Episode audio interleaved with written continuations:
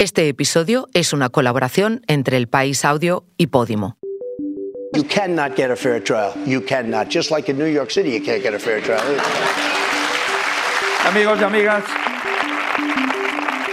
acabo con la palabra ilusión porque eso es lo que percibo cada vez que vengo a Andalucía y quiero deciros que el 28... Pero, ¿a que os habéis dado cuenta? La historia de los pueblos se construye en base a un continuo aprendizaje y este Consejo va a tener la responsabilidad republicana de hacer de esos aprendizajes una lección para evitar que la historia se repita y se redacte así un texto que interprete a la gran mayoría del país. Esta semana la misoginia de Donald Trump ha quedado probada por la justicia. Trump se ha convertido en el primer expresidente de Estados Unidos en ser condenado por un delito, en su caso, de agresión sexual y difamación.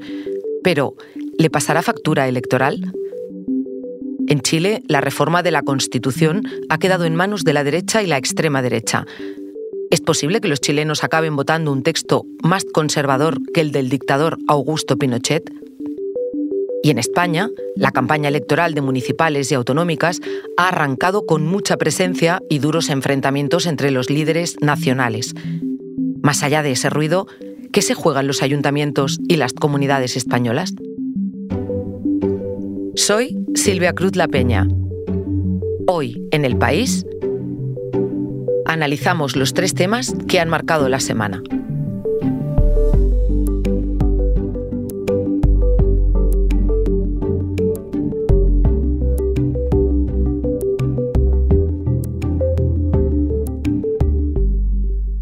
Magnet, just, just I don't even know. what- And when you're a star, they let you do it. You can do anything. Whatever you want. Grab them by the pussy.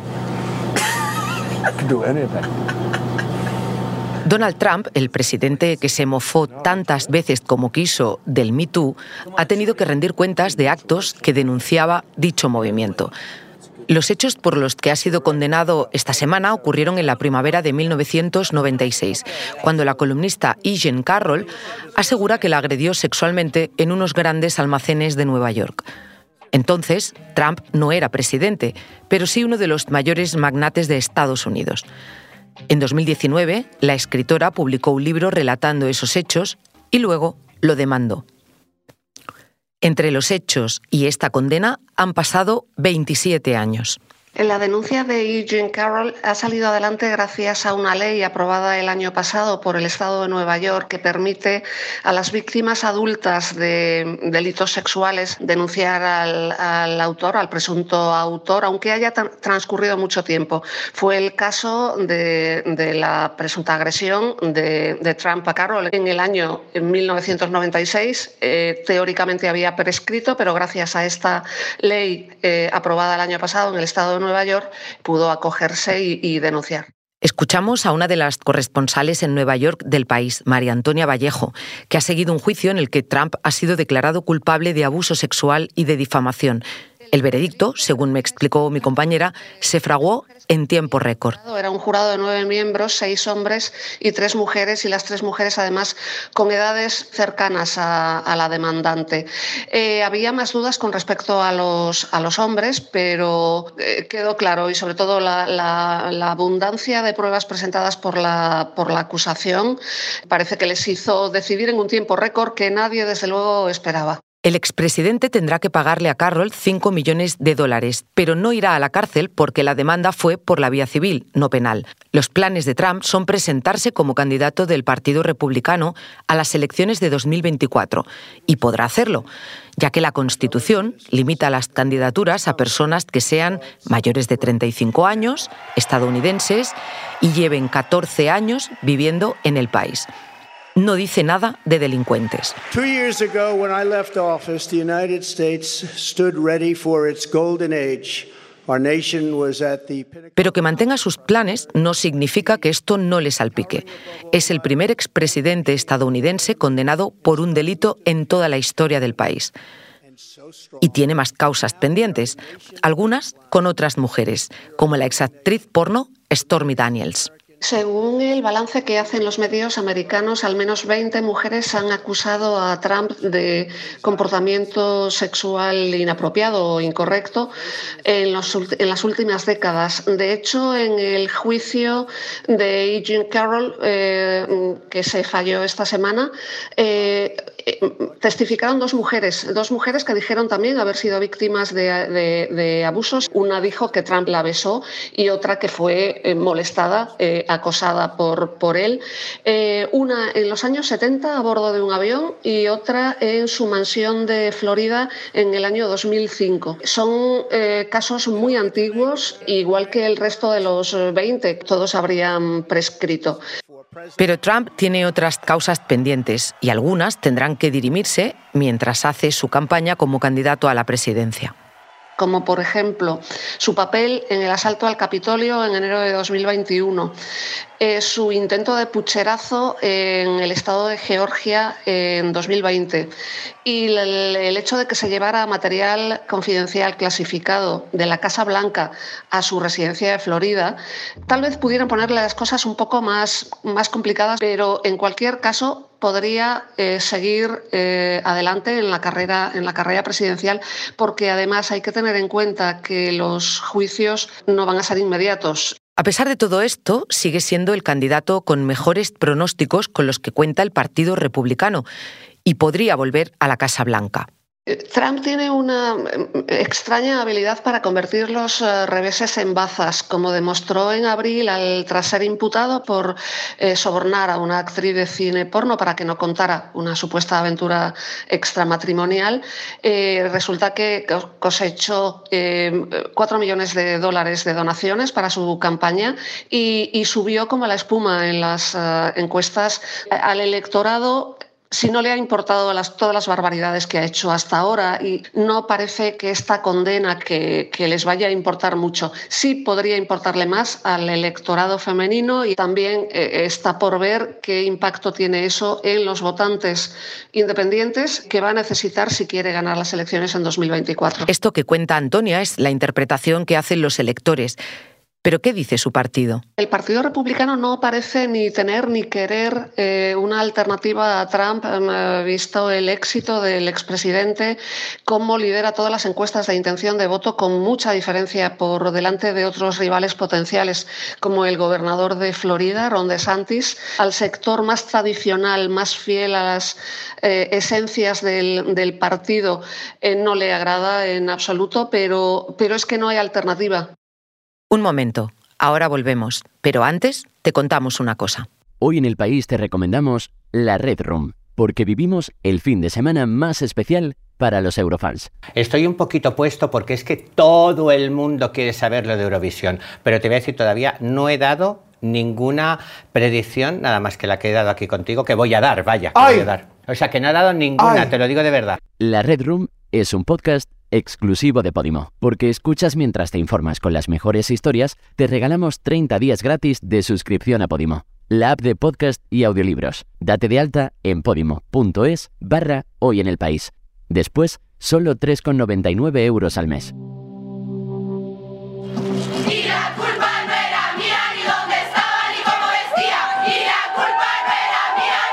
Hace apenas cuatro años que el mundo se fijaba en las protestas de los chilenos pidiendo una nueva constitución para reformar la que se redactó en 1980 bajo la dictadura de Augusto Pinochet. Estamos de nuevo, compatriotas, abriendo las grandes alamedas. Tres años después, el mundo volvió a fijarse en Chile porque el nuevo presidente, Gabriel Boric, asumió su cargo con una promesa muy clara, reformar ese mismo texto. Boric, líder de la coalición Apruebo Dignidad, inició un proceso para crear un consejo votado por el pueblo que se encargará de elaborar el nuevo texto. A mediados de 2022 ya tenían un primer borrador, un proyecto feminista donde tenían gran papel los derechos sociales y se reflejaba la diversidad del país. Pero fracasó en las urnas. Esta decisión de los chilenos y chilenas exige a nuestras instituciones y actores políticos que trabajemos con más empeño, Esta semana los chilenos volvieron a votar y volvieron a darle un varapalo al gobierno de Boric, pues el bloque de izquierdas obtuvo solamente un 37,5% de los votos. Y digo solamente porque más de la mitad del electorado se decantó por la derecha y lo que resulta más preocupante es que uno de cada tres votantes lo hizo por la extrema derecha. En Chile la representa el Partido Republicano, un partido que nunca ha estado a favor de reformar la Constitución. El país acaba de abrir una nueva redacción en Santiago de Chile que dirige Rocío Montes y por eso decidí llamarla para que me explicara qué se ha torcido en solo un año de gobierno para la izquierda chilena. Hola, Rocío. Hola, Silvia. Rocío, el fracaso de la anterior propuesta de constitución se veía venir, pero ¿se veía venir también este triunfo de la ultraderecha y, sobre todo, cómo interpretas ese resultado? Eh, ya existía la sensación ambiente, el clima político, eh, que daba cuenta de que a la derecha le iba a ir muy bien. En primer lugar, porque el gobierno de Gabriel Boric eh, está bastante débil. Eh, todavía no se recupera de ese gran golpe que significó el rechazo a su propuesta constitucional. Tras ello tuvo que hacer un cambio muy importante en su gobierno, eh, donde hizo ingresar a sectores moderados del socialismo, etc. En eso estaba cuando efectivamente la ciudadanía parece haber cambiado sus prioridades. Hoy en día la principal prioridad de la ciudadanía es el orden público, es la seguridad porque existe un inmenso temor a la delincuencia, con ciertas razones, ¿no? Eh, ha aumentado mucho el crimen organizado y también el poder de fuego de las bandas.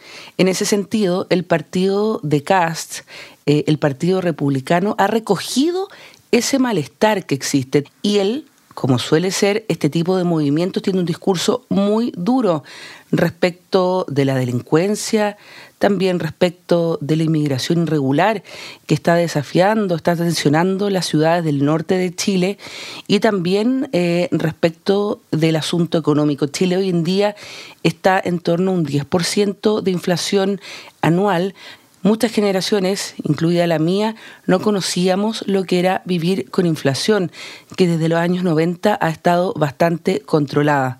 Es decir, este resultado de alguna forma sí era esperado. Recuerdo que todo esto empezó con jóvenes que protestaban por la subida del precio del billete de metro en 2019. Rocío, ¿dónde están esos jóvenes ahora? ¿Y dónde está el movimiento feminista chileno tan potente que pudimos ver aquellos días? Es muy difícil responder esa pregunta, em, porque efectivamente hubo un movimiento en 2019 muy importante en demanda por bienes sociales de calidad. Pero sin embargo, la violencia que se vivió en las calles, eh, no solo de Santiago, sino de muchas ciudades de Chile, que eh, se prolongó en el tiempo, impactó de lleno en la vida de la gente y en la vida de la gente más sencilla. Y en poco tiempo el escenario chileno y la opinión pública chilena ha variado en 180 grados. Hoy lo que quiere y demanda la sociedad es mayor orden después de estos años que, en que la protesta pacífica y las demandas legítimas se fundieron en muchas ocasiones con la violencia. Hizo mucho daño a las eh, demandas legítimas de la gente. Efectivamente, Rocío es un giro de 180 grados y además ha sucedido muy rápido. Me pregunto si con la extrema derecha liderando este Consejo eh, puede acabar esta historia con una constitución muy parecida a la que ya tenía Chile. Existen varias opciones, Silvia. Una efectivamente es que el texto resultante después eh, de todo este año de trabajo y que se va a plebiscitar nuevamente en diciembre sea muy parecido al actual. Pero existe otro temor en la izquierda, en el Palacio de la Moneda, en el Palacio de Gobierno, que el texto que resulte de estos meses de trabajo sea todavía más conservador que el texto actual. El gobierno, el ejecutivo chileno liderado por Gabriel Boric está en un gran dilema. ¿Qué hará? Este sector político, la izquierda y sobre todo las nuevas generaciones de izquierda que están hoy día en el poder, de la mano de la centroizquierda y de la izquierda moderada, como el Partido Socialista, han luchado por años, incluso los mayores por décadas, para cambiar la constitución vigente de 1980, que hay que aclarar, tiene la firma de Ricardo Lagos, el presidente socialista, por las reformas que hizo en 2005. Entonces, ¿qué hace? ¿Empuja una nueva constitución, sea cual sea el texto? ¿O, por ejemplo, llama a rechazarla? 15,1 millones de chilenos en diciembre van a tener que sufragar nuevamente en forma obligatoria y van a tener que decidir entre la constitución de Pinochet y la constitución de Cast. Gracias, Rocío, y mucha suerte en esa nueva redacción del país en Chile. Gracias, Silvia. Amigos y amigas, acabo con la palabra ilusión porque eso es lo que percibo cada vez que vengo a Andalucía y quiero deciros que el 28... La campaña de las elecciones autonómicas y municipales en España ya está en marcha. Si es que campaña y precampaña se siguen diferenciando en algo para los partidos. Esta comienza muy polarizada, tanto que hemos vuelto a oír hablar de ETA. En esta ocasión, porque de las 2.000 personas que se presentan por Bildu, 44 estuvieron condenadas en el pasado por pertenecer a la banda terrorista. También se ha hablado del acercamiento de Yolanda Díaz a Podemos y también, como siempre, ha habido un CIS preelectoral como antesala de la campaña. En él hay resultados sobre comunidades y sobre ayuntamientos. Según él, el PSOE ganaría en porcentaje total de votos, Vox entraría en todos los parlamentos y habría victoria de las izquierdas en las ciudades de Sevilla, Barcelona y Valencia. Y en Madrid, un empate. Pero para no olvidarnos de que estas elecciones van mucho más allá de los partidos, que se juegan en cada pueblo, en cada región, fui a hablar con mi compañera Juana Viúdez, de la sección de Nacional, que se ha encargado estos días de cubrir la información del CIS.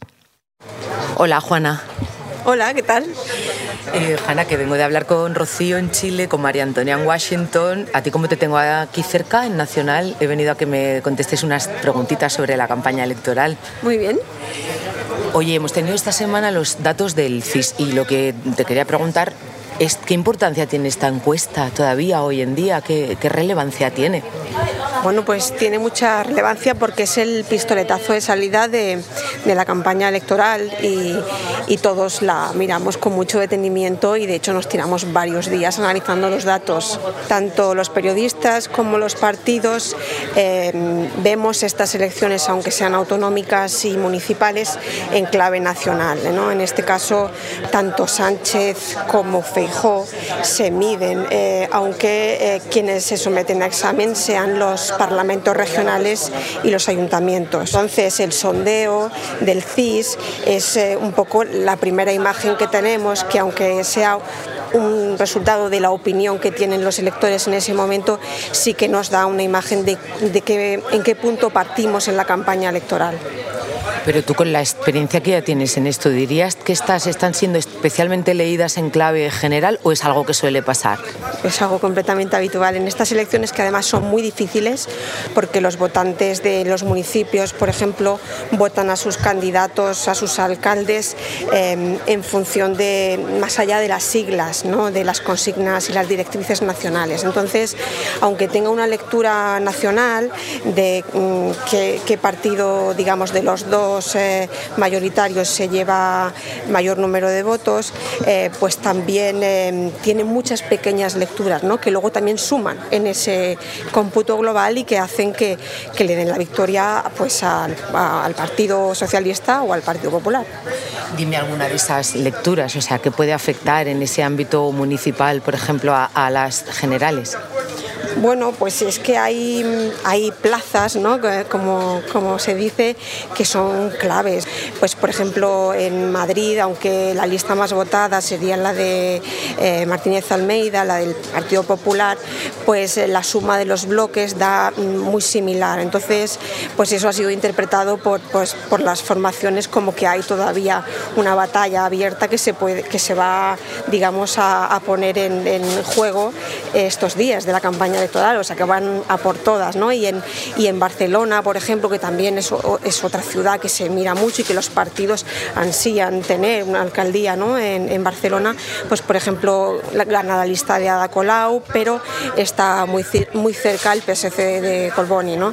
Digamos que el escenario está abierto, hay muy pocas cosas que, muy pocas comunidades o, o alcaldías que estén clarísimas, entonces pues es un panorama pues, pues muy abierto, ¿no? Y has dicho hace un momento, van a ir a por todas. Y estamos aquí escuchando, de hecho, de fondo a Feijó, que está dando una de sus, está haciendo una de sus comparecencias públicas. En ese a por todas, eh, ¿qué esperas tú en estos días que te esperan de campaña? Eh, ¿Esta dureza que hemos visto estos primeros días o, o puede ir a más? Mm, a ver, yo eh, personalmente no espero eh, que, se haga un debate más, más duro, pero, pero sí que espero que multipliquen sus apariciones, que, apoyen a sus candidatos, que, que intenten eh, pues llevar a sus promesas al límite, ¿no? Eso es ir a, ir a por todas, ¿no? El darlo todo y el, el multiplicarse. Vamos, que vas a tener trabajo muchísimo, muchísimo trabajo. Sí. Te dejamos que sigas, Juana, muchas gracias. Bueno, gracias a vosotros.